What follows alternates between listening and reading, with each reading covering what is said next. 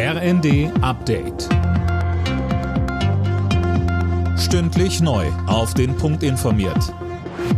Ich bin Dirk Jostes. In einem Telefonat hat sich der ukrainische Präsident Zelensky bei Kanzler Scholz für die geplanten Waffenlieferungen bedankt. Die russische Botschaft in Berlin warf Deutschland dagegen eine gefährliche Eskalation des Konfliktes vor. Deutschland will unter anderem Marder-Schützenpanzer an die Ukraine liefern. Nachdem die Bundesregierung zugesagt hat, Schützenpanzer an die Ukraine zu liefern, werden weitere Forderungen laut. Im Kasten aus Reihen der Opposition, aber auch aus den Ampelparteien heißt es, das geht noch nicht weit genug.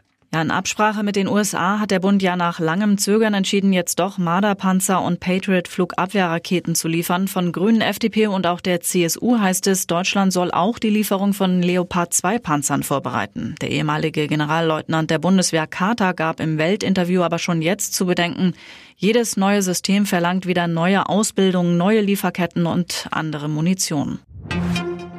Das US-Repräsentantenhaus hat immer noch keinen neuen Vorsitzenden. Der Republikaner Kevin McCarthy hat auch im 13. Wahlgang nicht genügend Stimmen für den Posten bekommen. Einen Fortschritt gab es trotzdem, denn McCarthy konnte einige abtrünnige Abgeordnete auf seine Seite ziehen. Protest im pompösen Stuttgarter Opernhaus. Klimaaktivisten haben sich dort beim Dreikönigstreffen der FDP eingeschlichen und die Rede von Parteichef Lindner gestört. Sie sangen das Protestlied We Shall Overcome. Auf Transparenten stand unter anderem besser nicht regieren als falsch. Darum Tempolimit sofort. In Anlehnung an ein Lindner-Zitat aus dem Jahr 2017. Der Parteichef sagte, aber ich habe einen guten Tipp für euch. Statt Festkleben und Veranstaltungen stören, wie wär's, ihr gründet eine Partei und sucht euch demokratische Mehrheiten für eure Position. So halten wir es nämlich in der Demokratie.